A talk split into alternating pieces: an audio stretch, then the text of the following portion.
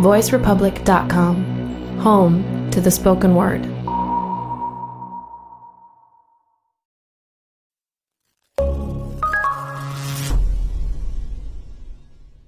On a le plaisir d'accueillir Anne-Laure et Aurélien donc sur le sujet de la mesure d'impact. Euh, ben, je, vais vous laisser vous, je vais vous laisser vous présenter en, en quelques mots avant qu'on avant qu'on se lance. Bon, je vais commencer. Ah, donc Aurélien l'a dit, euh, moi je suis game designer et un poste qui s'appelle ingénieur pédagogique multimédia dans un studio de création de jeux vidéo euh, lillois qui s'appelle 3D Duo et qui fait euh, entre autres aussi des serious games dont on va parler. Donc moi je suis plutôt sur la partie pédagogie euh, des serious games et dans le cadre de, de mon doctorat j'ai travaillé donc sur la mesure de l'impact. Donc plutôt une recherche exploratoire et compréhensive. Bonsoir, donc euh, moi je m'appelle Anne-Laure Hernandez. Euh, autrefois, j'étais enseignante-chercheur en psychologie sociale expérimentale et euh, j'ai changé de carrière professionnelle. Aujourd'hui, je travaille chez Improve. Donc Improve, on est une entreprise sociale et nous accompagnons en fait toute structure à mission sociale, type association, entrepreneurs sociaux. Euh, on peut aussi s'adresser à des fonds et des fondations ou des grands groupes à partir du moment où ils soutiennent euh, des projets euh, sociaux, socialement innovants.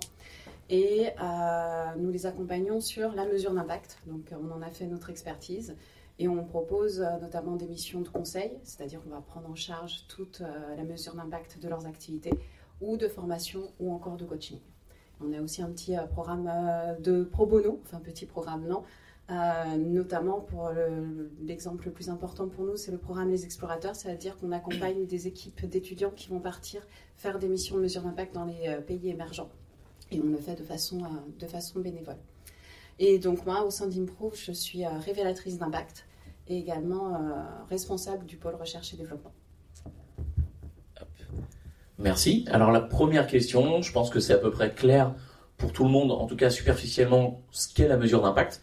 J'aimerais bien qu'on prenne cinq minutes pour peut-être réaborder le sujet et euh, voir bah, concrètement euh, euh, en quoi ça consiste et pourquoi est-ce que c'est important de le faire. Peut-être que je te laisse commencer Anne-Laure. Merci. Alors, on va commencer par une définition de l'impact, ça sera la base. Donc, souvent les gens disent qu'il y a plein de définitions possibles, donc je vous en propose une, mais qui se veut quand même assez, assez générale. Euh, l'impact, c'est l'ensemble des changements durables. Ils peuvent être positifs ou négatifs, euh, attendus comme inattendus, et qui sont surtout attribuables aux activités étudiées et de nature sociale, environnementale ou économique. Le euh, mot-clé, en fait, dans cette définition, c'est vraiment le terme attribuable. On pourra en reparler tout au long de la discussion tout à l'heure. Et euh, concernant l'intérêt de la mesure d'impact, en fait, il y a deux grands types d'intérêts à la mesure d'impact, des intérêts internes et des intérêts plutôt externes. Généralement, les gens retiennent euh, la partie externe. Euh, la partie externe, c'est évidemment en termes de communication, puisqu'évidemment, lorsque l'on peut apporter la preuve de son impact et qu'on est une association, ça peut avoir, pour le coup, une très grande importance en termes de communication, en termes de communication auprès du large public, parce qu'on veut faire de la sensibilisation à nos activités, en termes de communication aussi auprès de nos financeurs, des financeurs actuels, des financeurs potentiels, ça compte aussi évidemment. Euh, c'est aussi important en termes de communication en interne par rapport à vos équipes, c'est-à-dire que euh, apporter la preuve de son impact euh, et travailler sur cette question-là aussi, c'est très fédérateur au niveau des équipes. L'intérêt interne qui est souvent mis de côté et auquel les gens ne pensent pas, c'est que c'est un véritable outil stratégique de pilotage de l'activité. C'est-à-dire, c'est pas juste dire on a un impact sur ceci ou cela, c'est euh, identifier des leviers d'amélioration possibles, identifier ben, dans l'ensemble de nos activités, telle ou telle activité marche plus sur tel public, telle autre marche plus sur tel autre public, quels sont les facteurs qui vont venir modérer en fait ces impacts-là? Et ça permet d'identifier justement euh, en termes euh, d'activité tous les changements potentiels qui pourraient être utiles et pertinents. Et euh, c'est pour ça que généralement on dit aussi que les mesures d'impact peuvent être intéressantes, notamment lorsque vous êtes à des phases clés de développement de votre activité, type euh, on va partir dans des l'essaimage de l'activité et c'est le moment généralement de faire le point sur ce genre de choses. Merci. J'en profite juste pour dire que si vous avez des questions, des petites interventions à faire, ou ne serait-ce qu'un terme peut-être qui vous n'est pas familier, bah, vous n'hésitez pas à intervenir. Et voilà, ça y est, on a déjà quelqu'un. Qu'est-ce que ça veut dire révélatrice d'impact Ah Alors, je, est-ce qu'il faut, faut que je répète pour le micro, j'imagine, qu'est-ce que ça veut dire révélatrice d'impact? En fait, c'est, euh, on a même eu un débat au sein de l'équipe euh, pour parler de révélatrice d'impact. Des fois, on dit plus euh, évaluateur d'impact, mais le côté révélateur d'impact, tout simplement, c'est parce que nous, on est plus en production. Et moi, ainsi qu'un autre collègue à moi au sein de l'équipe, on est à 75% de notre, temps en mission de conseil. Donc, tout notre job quasiment est tourné autour de la mesure d'impact. Ça répond à votre question? Merci. Aurélien, toi, c'est un sujet sur lequel tu as un petit peu travaillé, puisque bah, c'est l'idée de ce soir, c'est de dire, euh, euh, là, la mesure d'impact, c'est quelque chose qui commence à être répandu dans les associations et dans les entreprises sociales, et euh, le, le jeu vidéo qui parle un petit peu de sujet de société, on parle très peu de ce sujet-là. On parle beaucoup de dire que déjà faire un jeu, par exemple, sur le thème de la crise des migrants, c'est déjà un très grand pas, mais on n'a pas encore d'outils pour dire, ben euh, quel effet a eu ce jeu-là euh, sur les personnes qui ont joué Est-ce que la sensibilité a changé avant et après la partie? Et toi, tu as eu l'occasion un petit peu, Aurélien, de travailler sur ce sujet. Peut-être que tu peux nous en dire plus. Euh, bah, moi, je l'ai dit, je suis dans un studio de, création de jeux vidéo qui fait du serious game, donc des, jeux vidéo à visée pédagogique. et on a deux types de serious game dans, notre, dans, notre, entreprise des serious games de sensibilisation. Donc, on essaye de faire passer un message et des serious games de formation. Sur les serious games de formation, on se doute bien qu'il faut pouvoir mesurer euh, les apprentissages euh, des joueurs apprenants, et donc il faut pouvoir mettre en place euh, dans les jeux des indicateurs pour tracer ce que les joueurs apprenants font. Donc moi j'ai essayé de travailler justement sur cette mesure d'impact, parce que quand un, client demande un serious game par exemple, on a euh, justement euh, souvent la question qui est euh, par rapport à un groupe qui jouerait pas ce jeu, quelle est la valeur ajoutée de ce serious game en fait? Et on a besoin, quand on est un studio de création de jeux vidéo, de mesurer cet impact pour, on l'a dit de manière stratégique, montrer que le, jeu, dans certains cas, apporte quelque chose.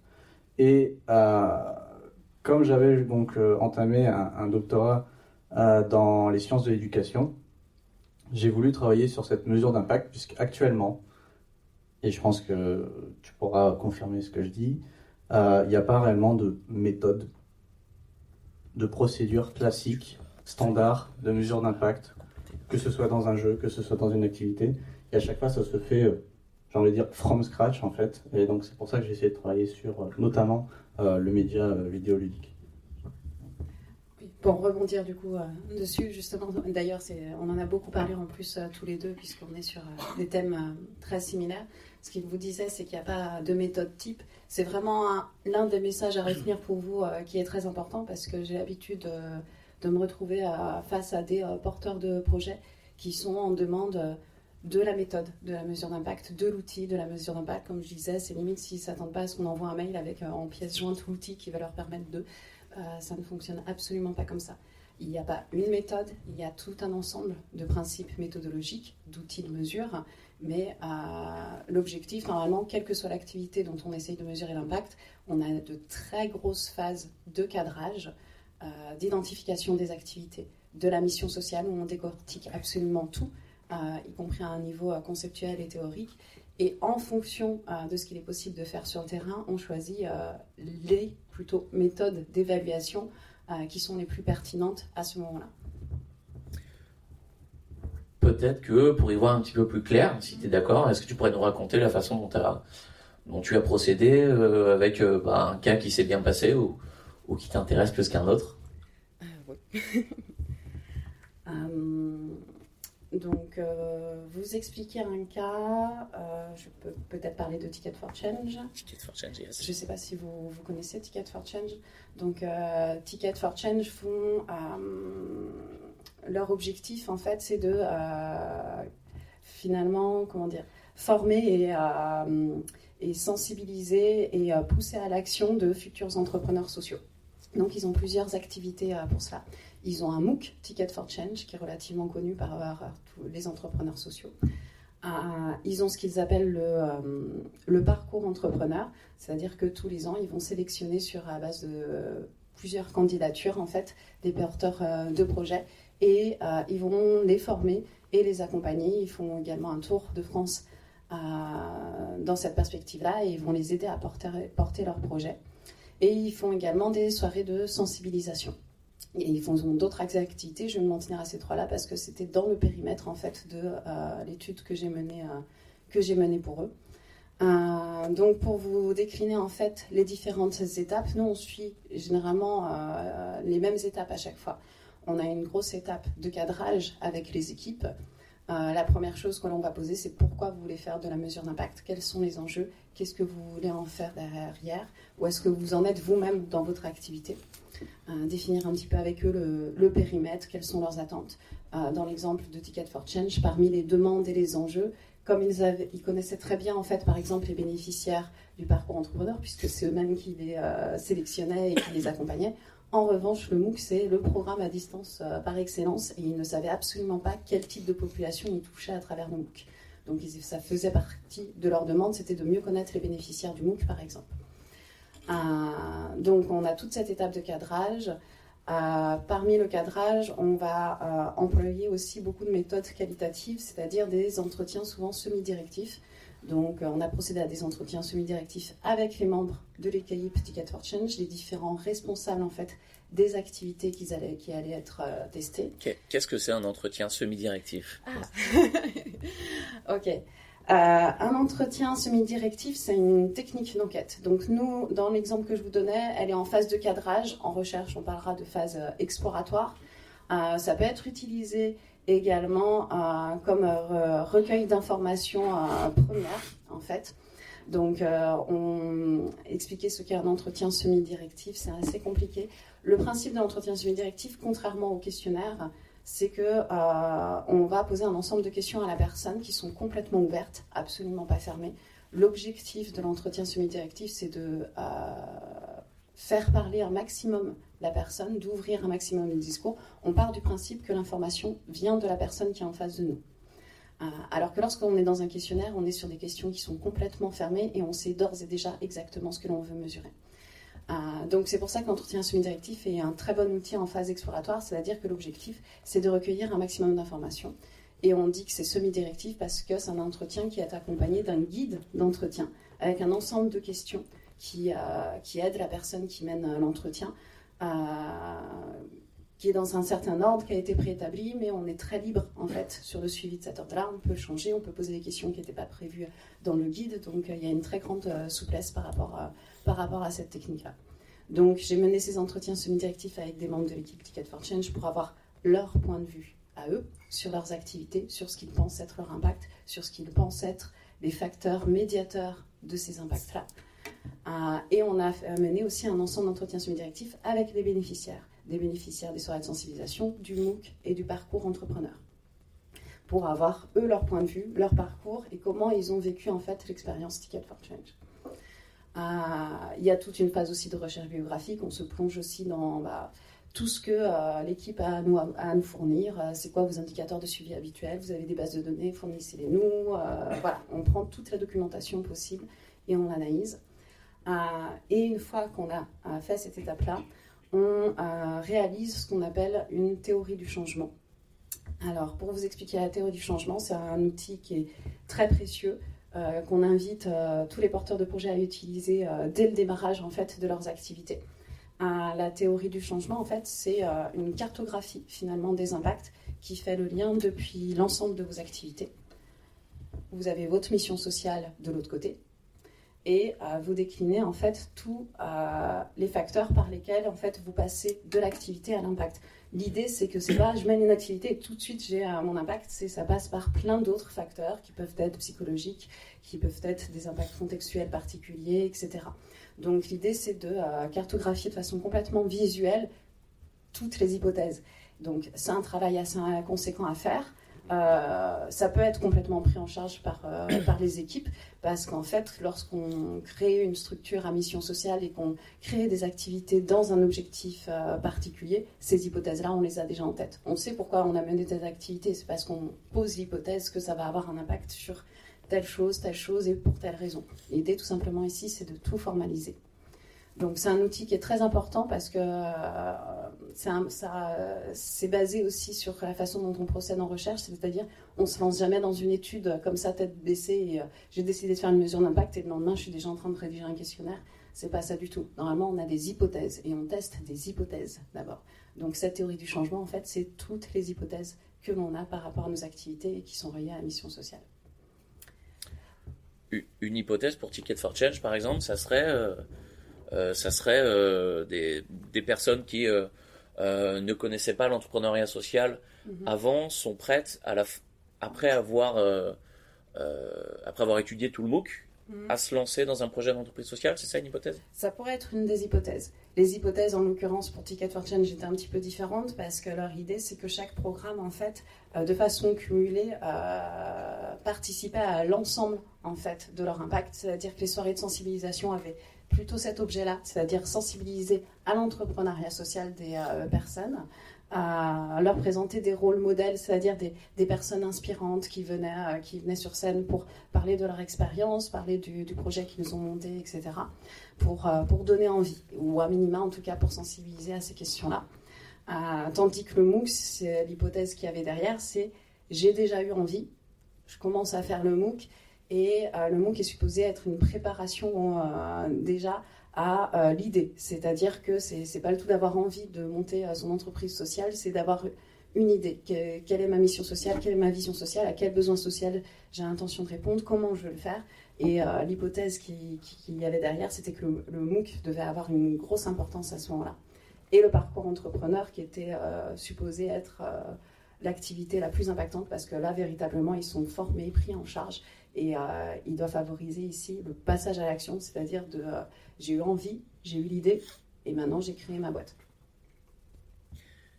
Comment est-ce qu'on matérialise tout ça du coup au final? À quoi est-ce que ça ressemble quand tu travailles chez Ticket for Change? On te donne le résultat de cette mesure d'impact. Qu'est-ce que tu vois? Euh, On te donne le résultat de la mesure d'impact, qu'est-ce que je vois? Bah, Le résultat de l'étude, à quoi, comment est-ce que ça se matérialise une fois que l'étude est faite? Pour les personnes, pour les commanditaires. Le livrable déjà Le livrable, ouais. tu vas on est à la fin du process alors. On reviendra sur les étapes du ah, J'ai peut-être coupé un peu tôt. Bah, on en parle après, sinon tu mm. continues, hein, c'est comme tu veux. Euh, je préfère, ouais, c'est peut-être plus simple si on fait chronologiquement. Faisons ça, j'avance trop vite, il n'y a pas de souci. Euh, donc vous avez euh, l'ensemble de vos, vos, hypothèses, vous avez votre théorie du changement, et là maintenant il va falloir identifier euh, la méthodologie en fait, ou les méthodologies. Euh, que vous allez employer pour euh, vérifier par les hypothèses de votre théorie, euh, de votre théorie du changement. Donc, en l'occurrence, dans le cadre de Ticket for Change, on est passé par questionnaire. pour des raisons de planning, on était dans ce qu'on appelle une étude a posteriori, c'est-à-dire que on a mené l'étude sur des personnes qui avaient fini le MOOC, qui avaient fini le parcours entrepreneur ou qui avaient déjà participé à des soirées de sensibilisation. Je dis étude a posteriori pour qu'on fasse par exemple la distinction avec un autre type d'étude qu'on appelle pré-test, post-test, c'est euh, tout bêtement en fait une étude avant-après. Là, on n'était que sur du après. Donc, euh, dans ce genre de cas de figure, et c'est le cas de figure le plus courant, parce que souvent on fait l'appel à nous et toutes les activités ont déjà été mises en œuvre et c'est pas toujours possible euh, d'attendre un an pour pouvoir avoir la mesure avant et avoir la mesure après pour pouvoir étudier un changement. Et on est quand même dans un objectif de mesure d'impact, je vous l'ai défini tout à l'heure. Ah, je vous ai dit, le maître mot dans la définition, c'est attribuable. Donc euh, le défi, quand on est dans une mesure a posteriori, c'est d'identifier, bon, ben, mettons qu'on ressorte un, je ne sais pas, euh, un taux de création d'entreprise. Un taux de création d'entreprise, ce n'est pas de l'impact pour Ticket for Change. Un taux de création d'entreprise, c'est ce qu'on appelle un, indicateur de performance. C'est bien, il y a eu un changement, ils ont créé leur entreprise, mais est-ce qu'on peut dire que c'est attribuable à Ticket for Change? Est-ce que ces personnes-là, sans Ticket for Change, n'auraient pas quand même créé leur entreprise? Et c'est là que la notion d'impact est très importante, c'est qu'on doit euh, méthodologiquement identifier le moyen euh, d'attribuer cette observation-là aux activités qui ont été menées. Donc on a tout un tas de possibilités. Des fois, on va utiliser, euh, on peut utiliser des données témoins euh, qui vont nous euh, servir euh, des références. Un groupe témoin, si c'est possible, on reviendra sur la notion de groupe témoin certainement, certainement tout à l'heure. On peut demander aussi l'attribution directement à la personne par rapport à son parcours et ce qu'elle en pense et si elle estime euh, qu'il y a eu un rôle véritablement très fort de Ticket for Change ou pas dans leur création d'entreprise. Donc on emploie tout un tas de stratégies pour identifier à chaque fois si ce que l'on observe est attribué à, aux activités. Et après, on a le livrable. on analyse les données pendant des semaines. Oui Je, je peut-être un peu, un peu vite. Non, pas de souci. Machine arrière, euh, machine arrière, mais est-ce que du coup, euh, tu as déjà appliqué, euh, eu l'occasion d'appliquer cette méthodologie dans le cadre de création euh, de jeux, c'est-à-dire de serious games qui auraient des vocations euh, d'être engagés ou est-ce que tu as pu appliquer cette démarche à la, au monde ludique en fait déjà ou pas alors non, pas, dans le cadre de mes activités du coup chez Improve, même si on a eu l'occasion de travailler sur tout un tas euh, de thèmes différents. Euh, j'ai travaillé donc sur l'entrepreneuriat social, sur euh, l'insertion des personnes réfugiées, des personnes SDF, les personnes en situation de handicap. J'ai eu plein de thématiques qui se trouvent simplement que pour le moment, ça n'a pas été le cas. Ça sera peut-être plus tard, on verra. Donc je pense que mon collègue sera plus à même de répondre à ces questions plus particulières. Euh, après, l'idée, et on était de toute façon d'accord là-dessus, c'est que ce que je vous expliquais tout à l'heure, tous les principes méthodologiques employés euh, sont utilisables peu importe le sujet. Ça peut être, euh, ça peut être du jeu à, impact comme n'importe quel autre sujet. La méthode est indépendante de l'objet d'étude. Parce que c'est des méthodes qui viennent des sciences sociales et qui existaient bien, bien avant qu'on s'intéresse à la mesure d'impact en fait. Euh, donc du coup, euh, la question c'est euh, combien de temps ça prend pour faire une mesure d'impact? Je résume très rapidement. Voilà, simple et concis. ça va dépendre du choix méthodologique, véritablement. évidemment, si on met en place une étude du type avant-après, comme je vous expliquais tout à l'heure, eh ben, tout dépend du temps qui doit s'écouler entre l'avant et après. Si on est dans des activités de formation et que les formations durent 9 mois, on est obligé au minimum d'avoir ces 9 mois en attendant et de procéder à des mesures à, l'entrée, des mesures à la sortie, mettons. Si on est sur une étude a posteriori, ça peut être beaucoup plus, euh, beaucoup plus rapide et, euh, en quelques mois, euh, ça peut être bouclé. Il y avait quelque chose qu'on. Il y avait quelque chose qu'on disait qui était que, en fait, il n'y a pas de. Il a pas forcément de temps prédéfini. Dans tous les cas, c'est selon tous les projets. Là, tu, nous expliquais que pendant la méthodologie, enfin, quand on décide de la méthodologie et de la façon dont on va procéder, on construit un petit peu pour chaque projet. Il n'y a pas de méthode à appliquer euh, où on dit, euh, euh, bah là bonjour, on a ce projet-là, on va avoir une méthode, on vous propose quelque chose qui va durer, qui va durer trois semaines, c'est sûr et certain. Non, ça dépend des projets et généralement dans tous les cas, c'est plus en réalité que, enfin, c'est un temps qui va être considérable dans tous les cas et qui est vraiment à prendre en compte. Bah, dans son calendrier, dans, enfin, dans, dans l'emploi du temps, quoi, parce que c'est quelque chose qui se fait pas en, qui se fait pas en claquant des doigts euh, Je vais continuer de décliner, je pense, les étapes. Analyse des données, plusieurs semaines, ça compte euh, dans le planning. Euh, beaucoup d'analyses statistiques quand on est. et puis c'est tout aussi long quand on est sur du Cali, ça peut être l'occasion de parler du Quanti-Cali. donc là, on était sur une étude avec des analyses statistiques quantitatives. on procède à des tests statistiques qui permettent d'identifier si les résultats observés sont significatifs. Donc, euh, c'est des choses qui sont assez longues. Euh, on pourra parler peut-être de qualitatif euh, tout à l'heure également parce que c'est aussi une procédure qui, est possible avec de l'analyse de contenu, des choses comme ça. Et puis les livrables, classiquement, nous on propose en fait, on rédige tout un rapport sur tout ce qui a été mené depuis les étapes de cadrage, théorie du changement, etc. La méthodologie qui a été employée, les échantillons, les analyses, nos conclusions et les recommandations. Le moment des recommandations, on fait des recommandations stratégiques, c'est-à-dire qu'on identifie euh, par rapport à tout ce qu'on a pu mettre en évidence stratégiquement ce que l'on pourrait conseiller en fait à la structure du type ça, ça fonctionne bien là, ça, telle population est sous-représentée, euh, faites attention, euh, ce genre de choses-là. Et des recommandations méthodologiques parce qu'on a à cœur de rendre au maximum autonome en fait les clients pour, pour lesquels on travaille, puisqu'on peut effectivement avoir des mesures d'impact très ponctuelles en fait dans nos activités, mais idéalement, euh, il faudrait qu'il y ait un minimum de suivi en fait de la part des structures. Et l'exemple Ticket for Change était un très bon exemple parce qu'ils avaient vraiment à cœur de devenir euh, de plus en plus autonomes sur cette question-là. Donc on a en plus euh, donc du rapport, il y a un atelier de restitution, c'est-à-dire qu'on explique les résultats, on explique le rapport avec le fameux PowerPoint, etc. Et on a eu toute une phase aussi de transmission des compétences où on leur proposait les indicateurs à suivre, comment les suivre, à quel moment euh, les mesurer, comment euh, les analyser euh, derrière. Et ils ont vraiment pris, euh, pris en charge euh, tout cet aspect-là pour euh, devenir autonomes euh, là-dessus. Et du coup, c'était la fin. Ok, cool, merci beaucoup. Euh, Aurélien, on peut enchaîner du coup toi sur ton expérience. Comment est-ce que ça s'est passé euh? Ah, moi, j'aimerais juste revenir sur une chose qui a été dite. Yes. Euh, moi, j'ai noté euh, la mesure, la mesure d'impact se fait dès le démarrage du projet. C'est quelque chose qui est très important à, prendre en compte. Si vous voulez faire, si vous êtes porteur de projet et que vous voulez faire la mesure d'impact, c'est important d'y réfléchir avant même la création du projet. Dès la conception, il faut réfléchir à ce que vous allez vouloir mesurer par la suite. Parce que on a beaucoup de cas où on arrive avec une activité qui a déjà été faite, un jeu qui a déjà été développé, euh, il y a déjà eu des formations sur ce jeu, et d'un seul coup on nous demande est-ce que ça marche? Bah, On n'a aucune donnée pour le dire. Et en fait, euh, quand on prévoit cette mesure d'impact dès le départ, dès la conception, notamment sur un jeu vidéo où on peut mettre en place des indicateurs euh, dans le jeu, des trackers euh, qui vont faire des logs, etc.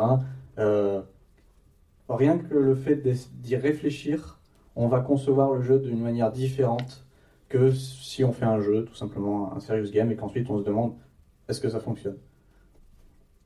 Euh, moi, dans le cadre de euh, mon doctorat, j'ai eu la chance, on va dire, de développer un jeu spécialement pour traiter de cette thématique. Donc c'est un jeu qui n'était pas destiné à la commercialisation ou, à, ou même à être vendu à, à une entreprise. C'était vraiment un jeu pour essayer de comprendre euh, comment est-ce qu'on apprend en jouant. Voilà. Donc j'ai créé un, un jeu euh, sur justement... euh, alors je vais vous dire de quoi ça parle, mais les joueurs ne le savaient pas. En fait, c'est un jeu sur la résolution d'équations. Mais tout était déguisé, toutes les mécaniques de résolution d'équations étaient déguisées. Euh, en fait, les, joueurs, ce qu'ils faisaient, c'est qu'ils jouaient avec des chevaliers. En fait, le, le but du jeu était d'isoler le roi sur un des deux îlots. D'accord? Il y avait des chevaliers, des archers de plusieurs factions, rouge, bleu, etc. etc. Il fallait faire s'annuler entre eux pour arriver avec un roi qui était isolé sur un des îlots. Et donc, en, réal- en réalité, le roi c'est le X, euh, chevalier, euh, archer, euh, etc. c'est A plus A plus B moins B, etc. Et je les faisais jouer à des niveaux comme ça où au début les équations étaient très simples et petit à petit on complexifiait de plus en plus. Et le but pour moi c'était de voir si les, les- les joueurs réussissaient déjà les niveaux et ensuite étaient capables de résoudre des équations. Donc j'ai testé ça avec euh, plusieurs groupes. Donc moi c'était une démarche vraiment exploratoire, donc essayer de comprendre. J'ai testé ça avec des SECPA par exemple, euh, qui ont beaucoup de difficultés en mathématiques. J'ai testé ça avec des classes euh, de 3e, 4e où je sais qu'ils ont déjà fait des équations. Et j'ai testé ça aussi même avec des CE2 pour voir. Et il y, a, il y a des résultats qui sont assez intéressants là-dessus, c'est que, je prendre la classe de CE2, euh, on va dire 85% de la classe de CE2 a réussi à finir le jeu en moins de 30 minutes. Et donc, le jeu, c'était 30 niveaux, donc ils ont fait 30 équations en moins de 30 minutes. Donc, une équation par minute à peu près. Et ensuite, euh, j'avais conçu, le jeu d'une manière euh, à révéler petit à petit le poteau rose, on va dire, où, à un moment du jeu, au 15e niveau, pile au milieu, il y a un des chevaliers qui se transforme en A. Et donc, j'ai essayé de voir un peu ce que ça impactait, en fait, ce que ça, ça provoquait chez euh, les joueurs, de voir un A, ou un B, ou un moins A, un moins B, euh, dans le jeu, et de voir si, justement, ça les faisait réfléchir sur ce qu'ils étaient en train de faire. Donc, il y en a, forcément, les CE2 avaient aucune idée de ce qu'ils étaient en train de faire, puisqu'ils n'avaient jamais entendu parler d'équation avant. Euh, les, les- les- en général, les 3e, 4e, parfois, s'en rendaient compte pendant le jeu. Et, euh, en fait, donc ça, c'était euh, la, session de jeu. Et ensuite, je faisais un débriefing pour essayer de comprendre. Alors, ce que j'ai compris, c'est qu'en fait, mon débriefing faisait comprendre en même temps. Donc, j'essayais de comprendre par le débriefing, mais le débriefing servait en fait à la compréhension des joueurs, parce qu'en fait, c'était pendant le débriefing que les joueurs réfléchissaient à ce qu'ils étaient en train de faire, et c'est là qu'ils comprenaient qu'ils avaient fait des, équations. Donc, je me suis rendu compte qu'il y avait un petit biais dans l'expérimentation, mais ça m'a servi quand même.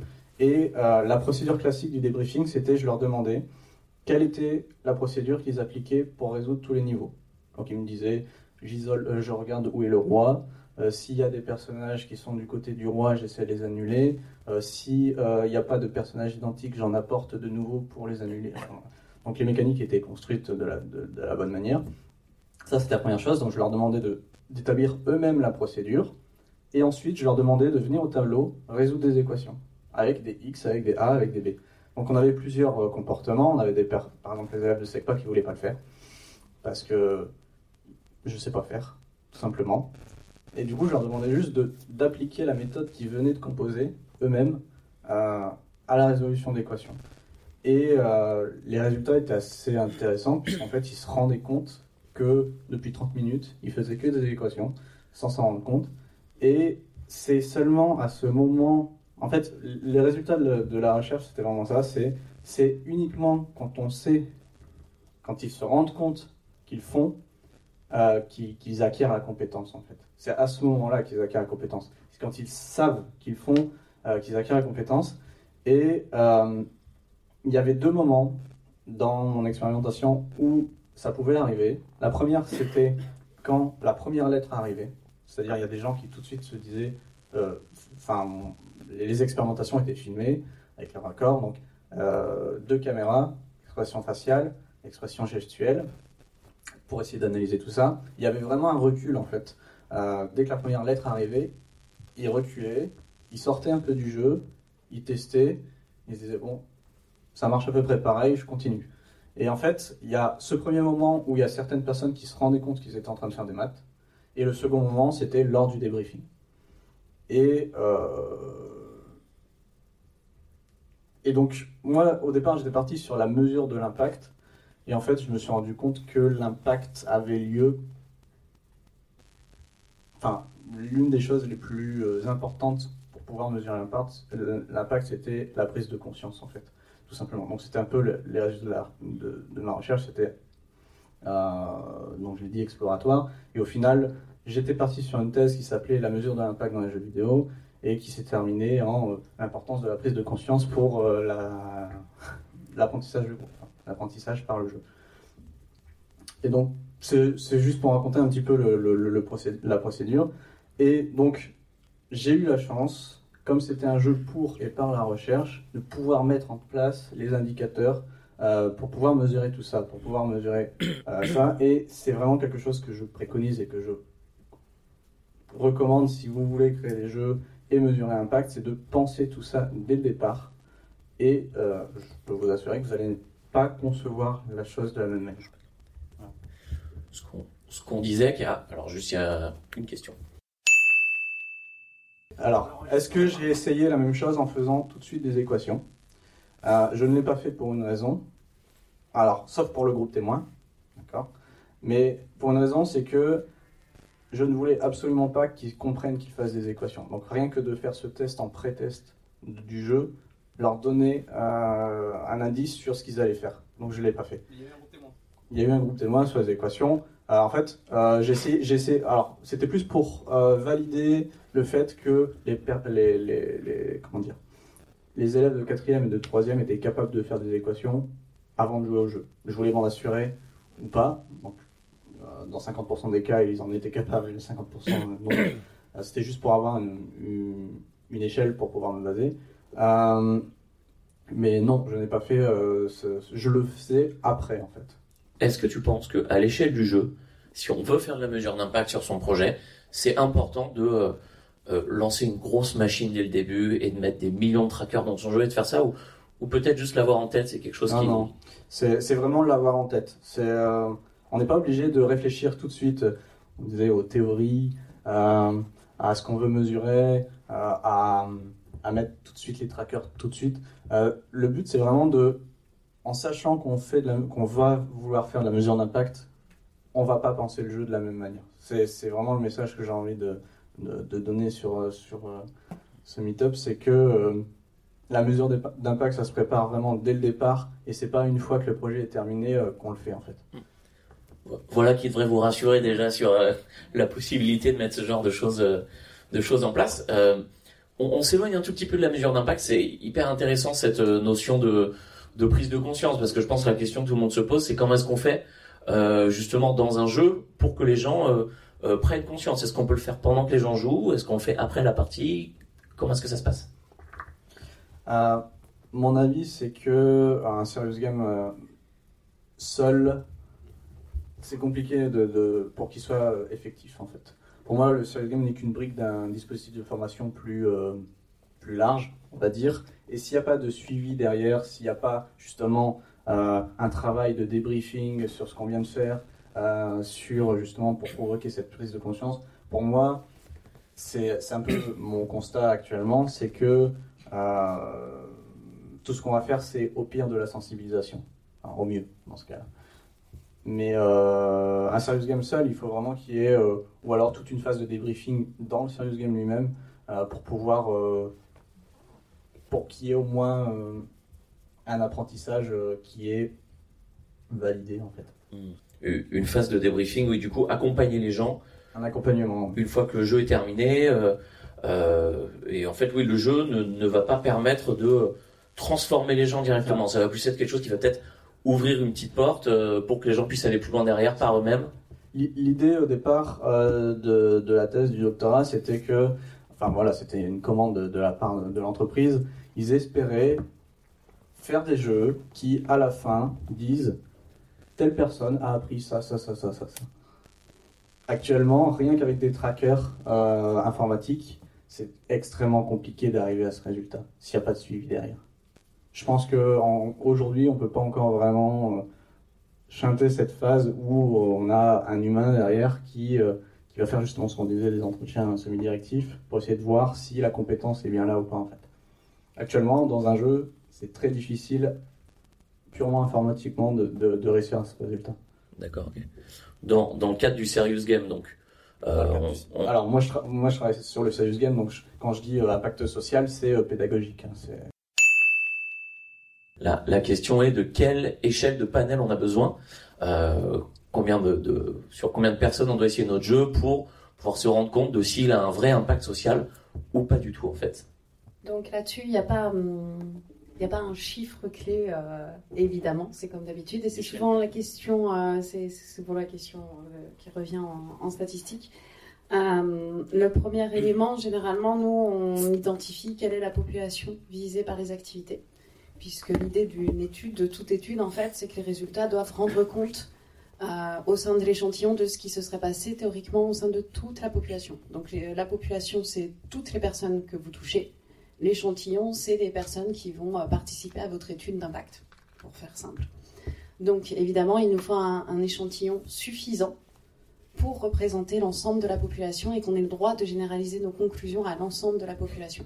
Donc pour ça, en fait, il y a des tests statistiques euh, tout simplement qui permettent d'identifier globalement euh, si ma population c'est 350 personnes, il faut à minima tant d'individus pour... alors je ne suis pas capable de faire la formule dans ma tête comme ça, euh, pour pouvoir représenter. Donc ça, c'est le côté euh, chiffré et euh, qui est utile et adaptable normalement quand on... Normalement, idéalement, il y a toujours le côté idéal scientifique et puis après sur le terrain on fait un peu avec les moyens du bord mais c'est une technique qui est idéalement est employée lorsqu'on peut faire du tirage au sort en fait de l'échantillon au sein de la population l'autre possibilité c'est tout simplement de vérifier que l'échantillon soit représentatif sur tout un tas de caractéristiques vous avez identifié que vous avez tant de pourcents d'hommes pour tant de pourcents de femmes dans votre population, tel caractère d'âge ou, ce genre de choses-là, donc des critères qui sont pertinents par rapport à votre public, et vous faites en sorte que votre échantillon soit aussi représentatif de euh, ces caractéristiques-là. Donc ça, c'est les premiers euh, éléments euh, qui, sont, qui sont de nature vraiment, qui viennent plus de la sociologie. Dans la recherche en psychologie sociale, les critères vont être encore plus différents, plus fins, plus complexes les chercheurs sont encore pas tous d'accord sur la façon d'identifier les bonnes tailles d'échantillons.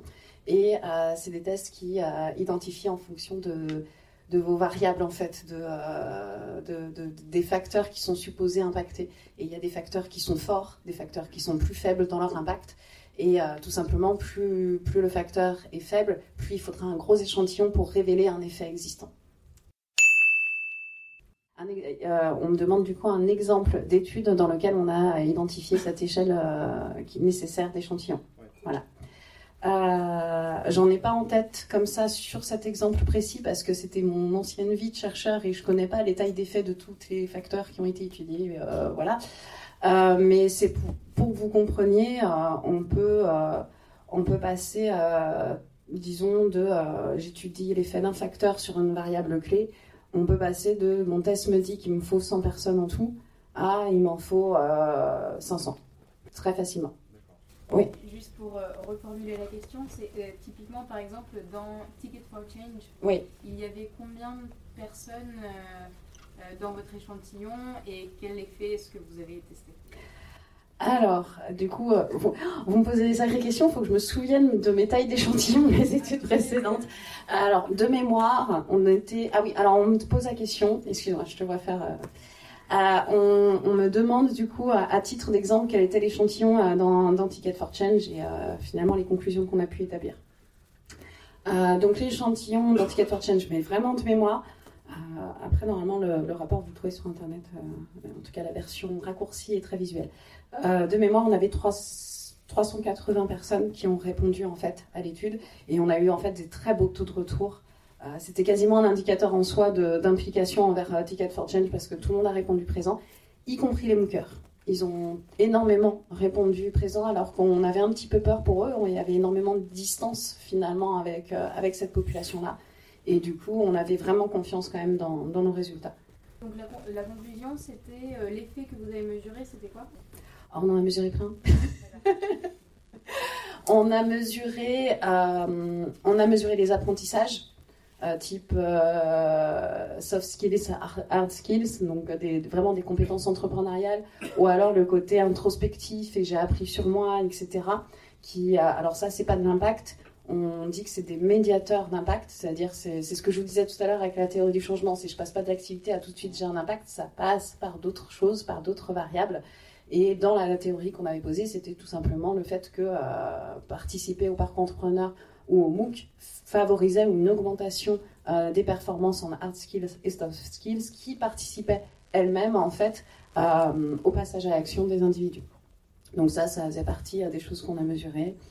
Euh, qu'est-ce que l'on avait mesuré euh, On avait des, indicateurs aussi de de liens sociaux créés grâce à Ticket for Change. Ils ont rencontré énormément de monde comme ça et on sait que quand on est entrepreneur, le réseau social, ça compte énormément. Les conseils aussi que l'on peut recevoir de la part euh, de, ce réseau-là peut compter également. Donc on avait ce genre d'indicateur-là. Et in fine, on avait euh, le passage à l'action. On avait la création d'entreprise parce que c'est l'objet phare. On avait des intrapreneurs du changement, c'est-à-dire des gens qui vont construire un projet à l'intérieur d'une entreprise, des projets euh, socialement impactants. Et il y avait d'autres choses qui étaient mesurées parce que euh, dans le passage à l'action, il n'y avait pas que ça. On peut également passer à l'action en disant je vais devenir bénévole dans une association ou, euh, en devenant salarié dans une structure à mission sociale ou même dans sa vie personnelle, ça faisait partie des impacts. C'est-à-dire a des personnes qui ne sont pas passées par la voie professionnelle pour, euh, pour passer à l'action, mais le passage par Ticket for Change leur a donné envie de, changer leur mode de vie. Euh, d'aller au boulot euh, à vélo ou ce, genre de choses-là et, euh, et ça, les a, ça les a sensibilisés dans ce sens-là. Alors, je vais récapituler. Je disais donc que le débriefing est important pour la prise de conscience. Or, on remarque que les joueurs de FPS, par exemple, ont des meilleurs réflexes, par exemple. Et est-ce que j'ai eu l'idée euh, de mettre en place euh, ce, cette méthodologie de débriefing dans un jeu? Euh, Oui, j'ai eu l'idée, mais je ne l'ai pas fait. Voilà. Mais oui, évidemment, j'ai eu l'idée. Puisque pour moi le débriefing est, une phase importante. Dans un jeu qui lui est commercial, qui est abouti, qui est fini, là on était sur un projet de recherche, je pense qu'il faudrait justement essayer de travailler sur une phase de réflexion sur ce qu'on vient de faire. En général, on fait le jeu, une fois que c'est terminé, c'est terminé. Il faudrait justement une toute petite phase qui fait réfléchir à ce qu'on vient de faire. Euh, certains jeux le font de manière euh, naturelle par la narration, on va dire. Euh, This War of Mine, par exemple, que tu voulais euh, citer. The, en tant que... This War of Mine dont on parlait, où là, c'était là-dessus que j'allais arriver.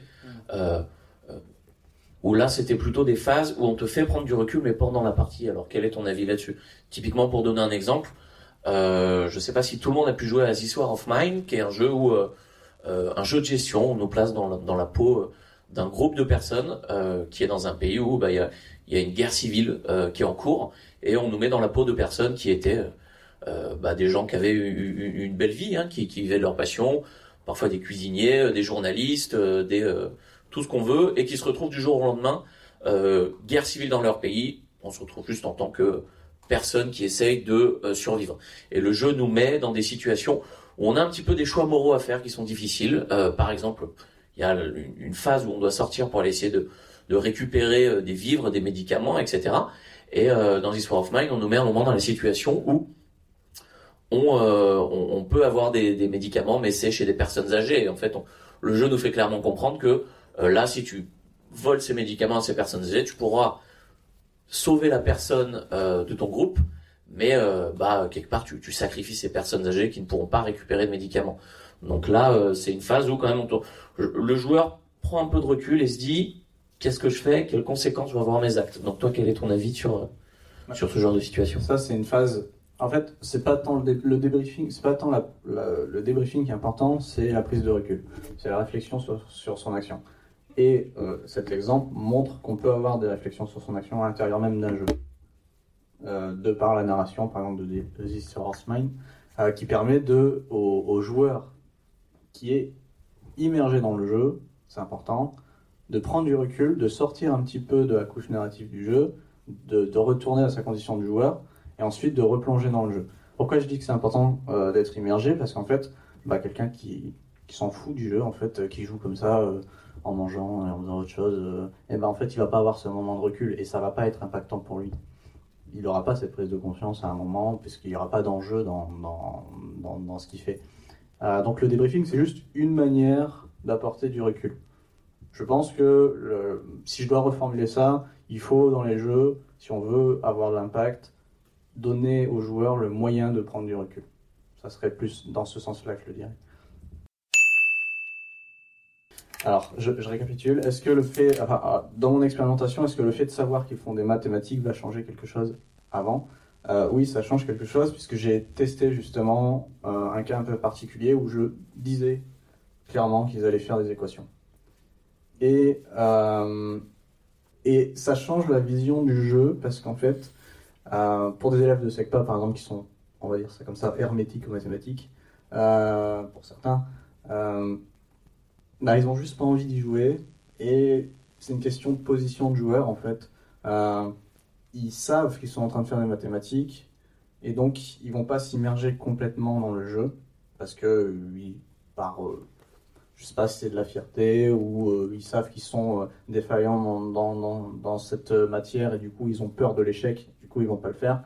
En tout cas, le fait qu'ils qu prennent pas une position de joueur immergé ne permet pas justement d'avoir autant d'impact que s'ils sont dans, dans, dans, dans une position de joueur. C'est pour ça que le fait qu'ils étaient euh, non sachants en fait sur les mathématiques, ils étaient innocents presque en train de jouer.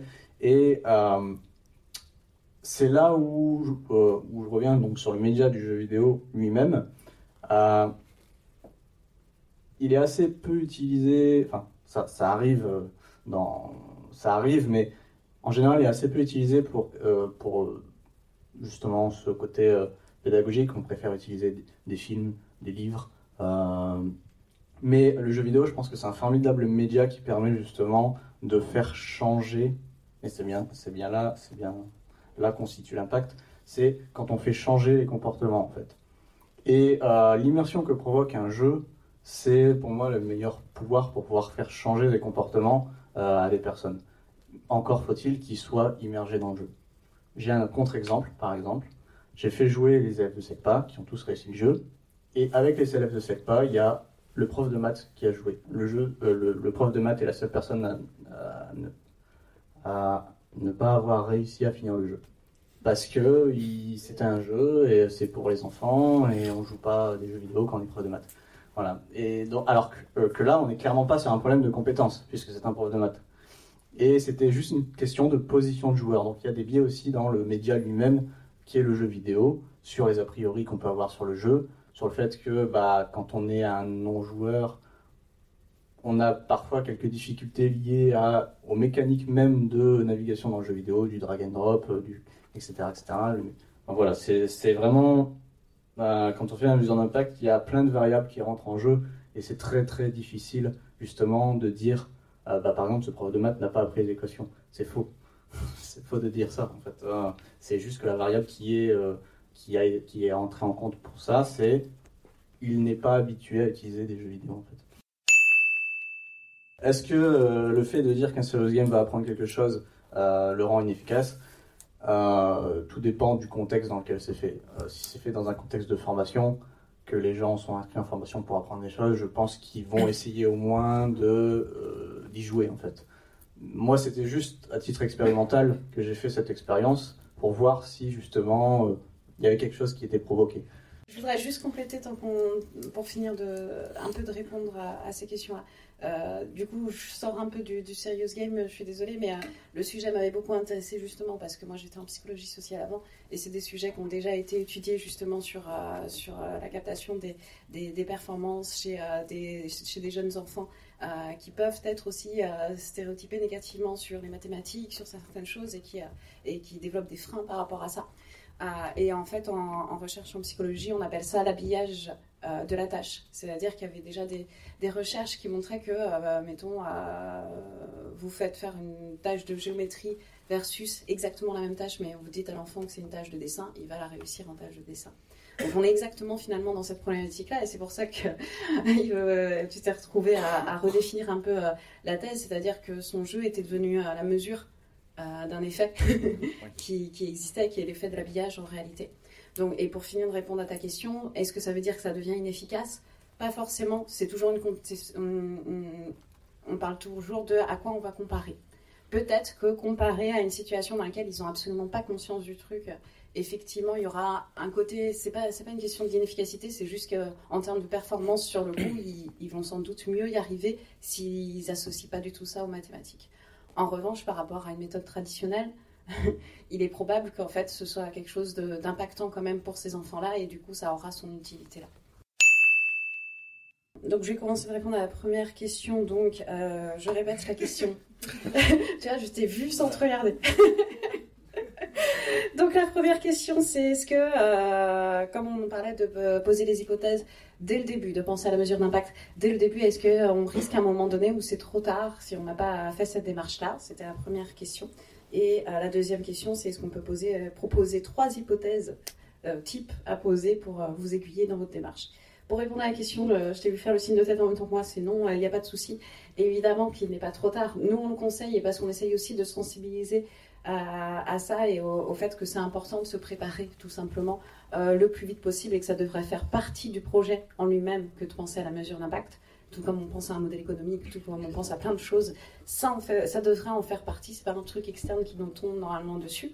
Mais bon, c'est une question de culture et de voilà, nous aussi, on essaye de sensibiliser les gens à ces questions-là. Mais il n'est jamais trop tard. Il n'est jamais trop tard pour aller vérifier où est-ce que vous en êtes. Nous, on a euh, mené des études d'impact sur des activités qui étaient euh, déjà très anciennes et, euh, ça n'empêche pas de trouver méthodologiquement et en termes d'outils ce qui sera approprié pour identifier ce qui se passe. Donc il n'y a pas de souci là-dessus. Pour répondre à ta deuxième question sur trois hypothèses clés, c'est assez compliqué comme question parce que ça n'existe pas trois hypothèses comme ça. L'hypothèse, c'est toujours un lien entre deux variables en fait et on identifie ce lien.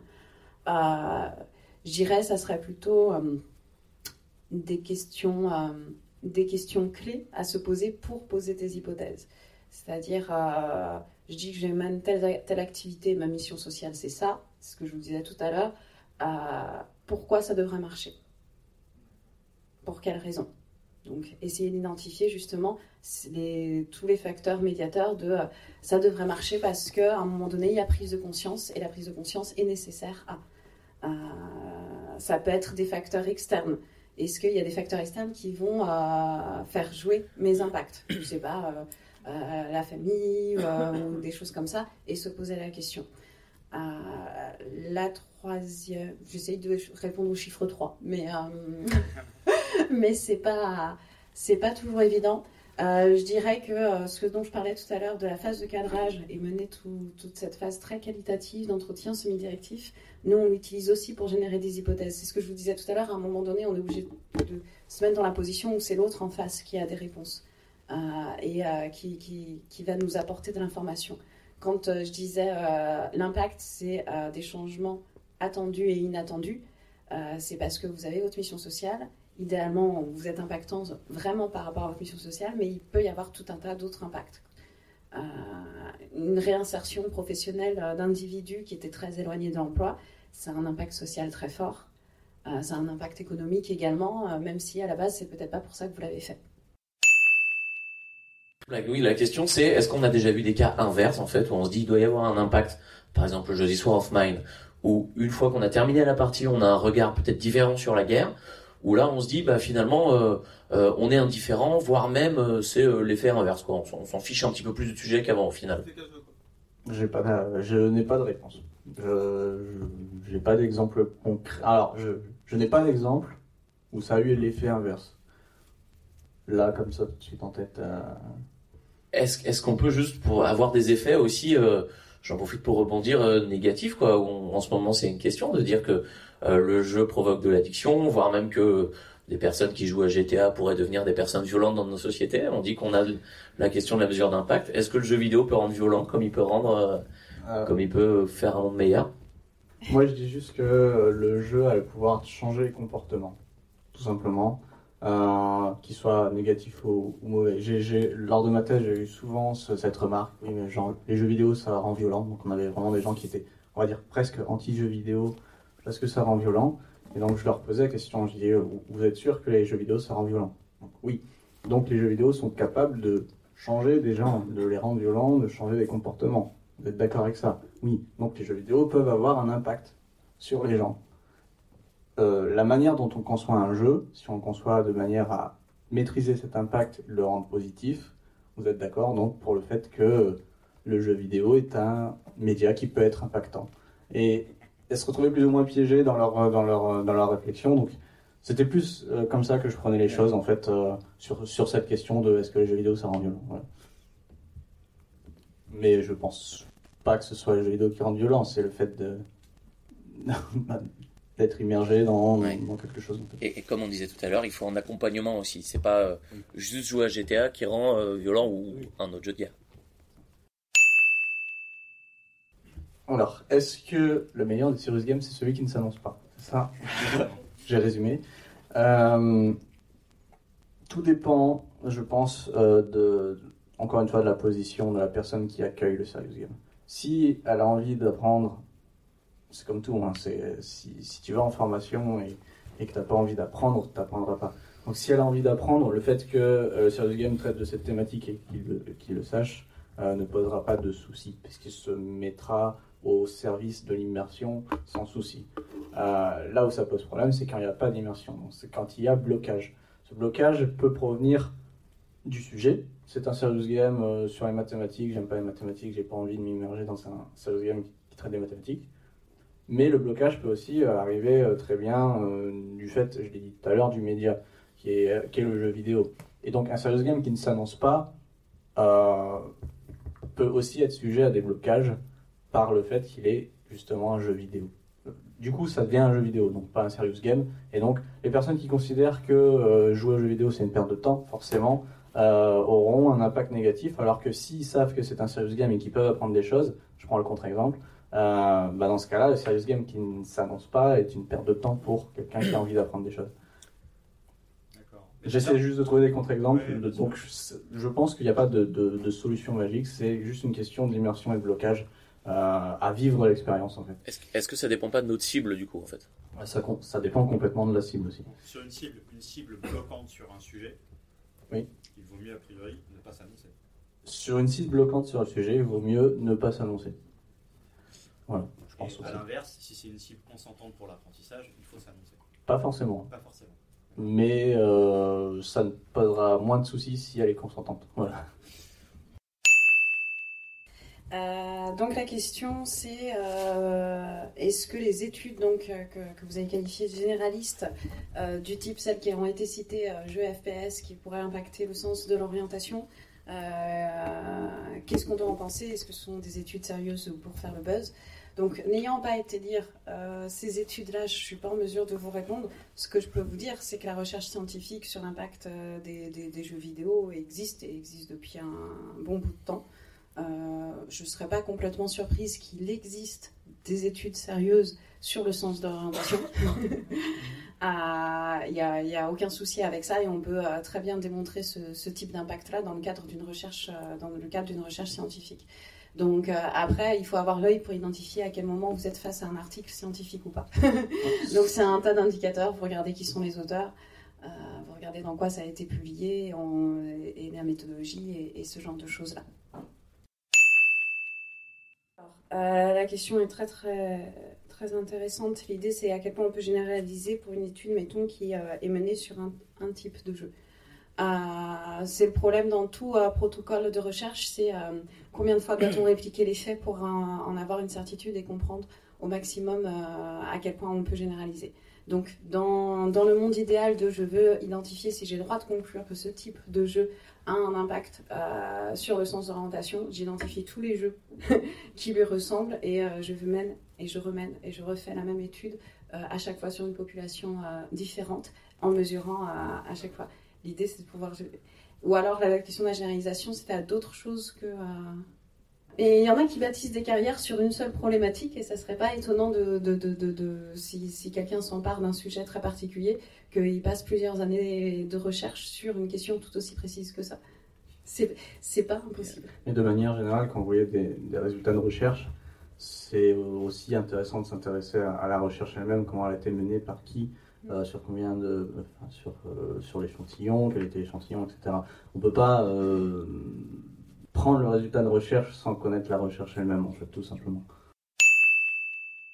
Dans le cadre de mon studio, alors euh, je vais essayer de récapituler la, question. Est-ce que alors, dans les free-to-play, on se doute qu'il y a euh, des euh, entreprises qui mettent en place des leviers d'addiction et qui travaillent justement à générer des comportements de frustration pour pouvoir, c'est du free-to-play, mais décl- déclencher des achats in-app, car c'est leur modèle économique.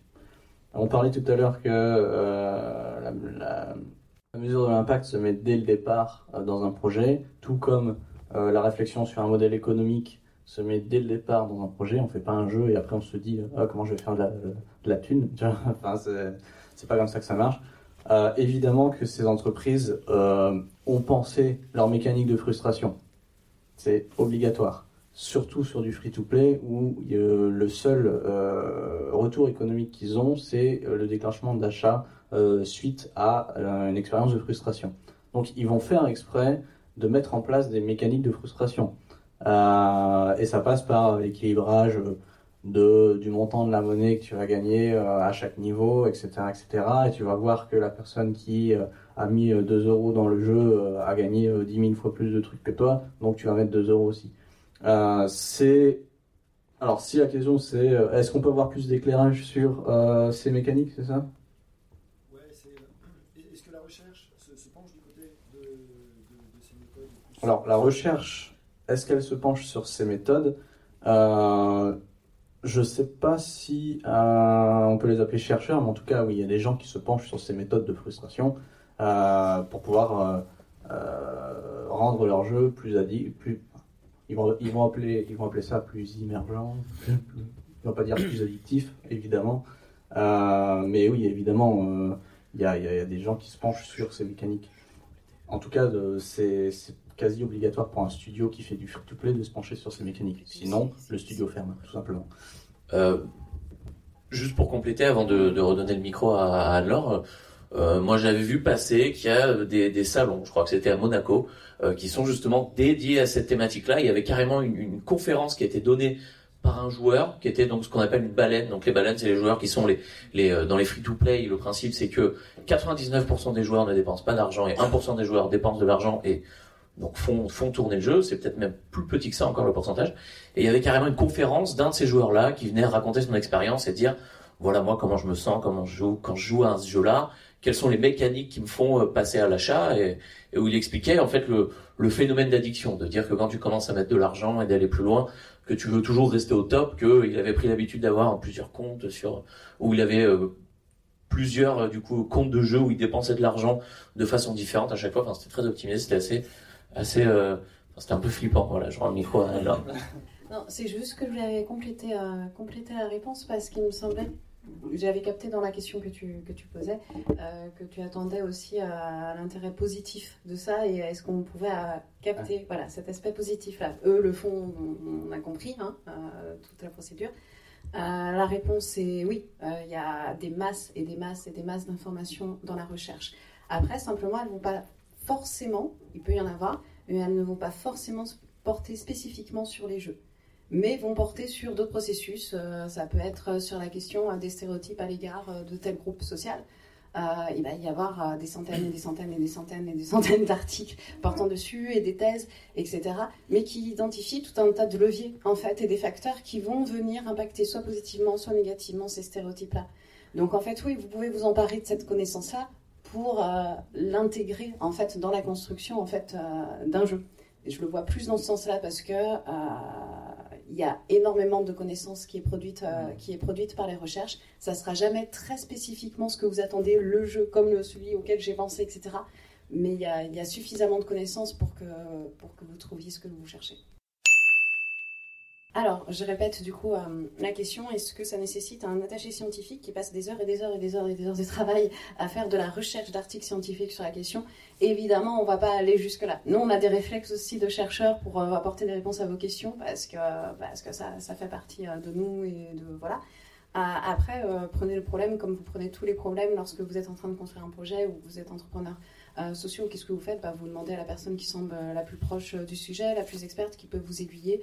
Et euh, bah, vous pouvez euh, toquer aux portes, aller voir un chercheur de telle, euh, de telle université. Les gens répondent, ils sont polis, ils sont très sympathiques, je les ai côtoyés. Et si c'était pas cette personne-là, il vous donnera une idée. Ah bah tiens, peut-être euh, consulter cette personne. Et cette personne, elle vous traduira sa connaissance et vous fera lire ce qu'il faut. Et elle aura fait le travail de toute façon avant vous. Donc, euh, utilisez les stratégies que vous employez habituellement quand vous vous posez ce, ce genre de questions, en fait. Effectivement. Si vous pouvez avoir un attaché scientifique à plein temps, faites-le. On avait une question par ici. Euh, le nom du jeu, c'est Mignon Noir. Parce qu'en fait, euh, les personnages, euh, c'était des petits euh, mignons. Enfin, des, des, des, sortes de, de, personnages un peu caricaturales et War tout simplement parce que c'était des chevaliers, des archers, etc. Euh, le but c'était vraiment de... Euh, il n'y avait pas d'easter eggs ou quoi que ce soit, c'était vraiment de cacher le fait que c'était des mathématiques, donc j'ai tout fait pour cacher cet aspect mathématique et euh, le nom du jeu en fait partie justement. Hop, ça va être la dernière question. Est-ce que, est que la, la démarche euh, de mesure d'impact est accessible aux indés ça? Et si oui, comment en fait? Et si oui, comment? Euh, on parlait tout à l'heure, euh, donc c'était la question euh, là-bas, sur est-ce qu'il est trop tard de faire la mesure d'impact et est-ce qu'on peut citer des hypothèses? On disait qu'on n'avait pas d'hypothèses à, citer, mais plutôt des questions à se poser. se poser des questions, ça coûte zéro. de réfléchir avant de mettre en place une game jam ou un jeu à impact à certaines questions, comme par exemple quelles peuvent être les influences externes. Déjà, rien que de réfléchir à cette question va apporter certaines réponses. Et de réfléchir aux influences externes va faire en sorte que tu vas créer ton jeu en essayant d'éviter ces influences externes, justement. Si tu ne poses pas la question avant de le faire euh, sur cette mesure d'impact, euh, c'est pour ça que je dis que juste commencer à se poser des questions sur les hypothèses, sur, euh, sur comment est-ce que je peux élaborer mes hypothèses, ce que tu veux mesurer, qu'est-ce que je veux mesurer, qu'est-ce que je peux mettre en place, ça va déjà commencer à orienter la manière dont tu vas euh, mettre en place la game jam ou concevoir ton jeu. Et ça ne coûte pas forcément. Alors, ça coûte de l'argent, puisque ça te coûte du temps, forcément. Euh, mais une mesure d'impact n'est pas obligatoirement euh, lourde et conséquente avec des entretiens semi-directifs, etc. Elle sera forcément moins précise, je pense, mais euh, ça t'apportera toujours quelque chose de te poser les bonnes questions avant de commencer le projet en fait. Oui, mais c'est la question qu'on nous pose de toute façon à chaque fois. c'est combien ça coûte et comment on va faire et on court déjà après, on court déjà après l'argent. Euh, déjà, faites simple. Euh, vous balancez pas dans des, on va faire une grosse étude, une grosse enquête avec énormément, énormément de questionnaires. C'est déjà vous avez bien théorisé et, euh, et vous avez en- identifié juste un ou deux indicateurs et que vous arrivez à sortir quelque chose là-dessus. Déjà, c'est une très bonne étape. Après, euh, les accompagnements, euh, évidemment, moi je peux parler pour Improve. Il y en a de toutes sortes. Il n'y a pas que de la mission de conseil. Nous, on fait des formations collectives. On essaye de faire en sorte d'être adapté au budget qu'on a en face de nous, parce que nous-mêmes, on a notre propre mission sociale. On veut, on veut soutenir en fait les porteurs de projets sociaux. Donc, euh, donc on fait en sorte d'avoir des, propositions qui soient adaptées au budget. Donc évidemment, euh, il, peut y avoir du coaching, il peut y avoir de la formation. La formation collective, c'est l'offre euh, qui est la moins chère parce que le budget est dispatché entre tout- toutes les personnes qui, participent à la formation collective. Après, il existe, vous pouvez être dans l'auto-formation. Si ça vous intéresse, nous, on a un guide de la mesure d'impact. Donc, euh, on ne sera pas là derrière pour euh, vous prendre la main là-dessus, mais euh, on a des retours positifs là-dessus parce que ça vous redécline vraiment étape par étape comment on travaille une mesure d'impact. Donc, c'est déjà de mettre un premier pied dedans. Donc, il y a des choses qui existent là-dessus. vous pouvez aussi vous renseigner. Mais évidemment, c'est du travail. C'est pas pour rien que nous, on en a fait un travail. Ça demande du temps et, et des ressources, effectivement. récupérer. Hop. C'était une bonne question, du coup, je pense qu'on peut le dire. On a eu des réponses très intéressantes. Euh, je pense qu'on va conclure. On va avoir un petit moment après pour discuter tous ensemble. Il y a un buffet, il y a quelques bières et un peu de soda. Peut-être qu'il y a quelque chose que vous voulez apporter euh, euh, pour finir. Un dernier petit mot, euh, ce qui, ce qui- ce qui vous a marqué ou peut-être le message à retenir, même si là, je crois qu'il est bien ressorti euh, à l'instant. Oui, le, message, c'est euh, faites-le le plus tôt possible, tout simplement, et commencez à y réfléchir dès le départ, avant de créer votre projet, même s'il est jamais trop tard pour, euh, pour y réfléchir. Alors du coup, je vais compléter euh, sur un message, euh, enfin sur lequel on s'accordait aussi sur le côté, il n'y a pas une méthode et une unique façon de mesurer euh, votre impact. Donc euh, ne vous mettez pas la pression par rapport à ça. Euh, il existe plein, plein, plein, plein de possibilités et, euh, et ne vous n'ayez pas peur en fait de choisir la mauvaise. Ça vous apportera de toute façon toujours euh, de l'information. Donc ça n'existe pas. La méthode est l'outil phare. Euh, et euh, encore une fois, faites simple et faites-le bien. Et, juste, ça vous apporte de l'information, mais ça ne veut pas forcément dire que ça vous apportera la bonne information.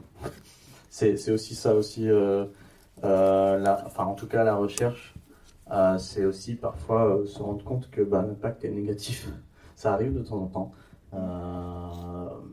mais je pense pas que ce soit quelque chose de mauvais de savoir que au moins son jeu ne fonctionne pas.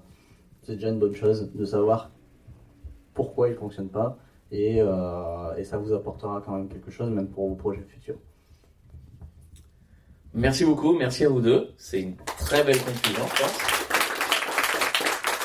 On, pourrait faire euh, 10 meet je pense, sur le sujet, vous vous en êtes rendu compte. Euh, Peut-être qu'on en refera à l'occasion. Nous, c'est des sujets aussi qu'on traite euh, dans l'association sur lesquels on essaie de travailler. Donc j'en profite pour dire que si vous avez envie euh, bah, de travailler sur ces sujets-là avec nous ou sur d'autres sujets qui vous tiennent à cœur, eh ben n'hésitez pas à venir nous faire un petit coucou.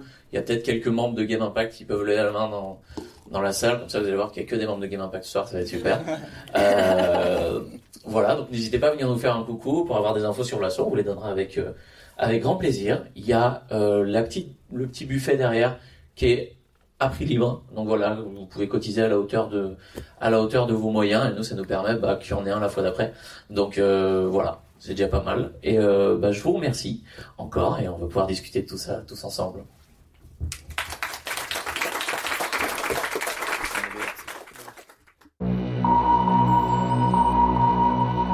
VoiceRepublic.com, home to the spoken word.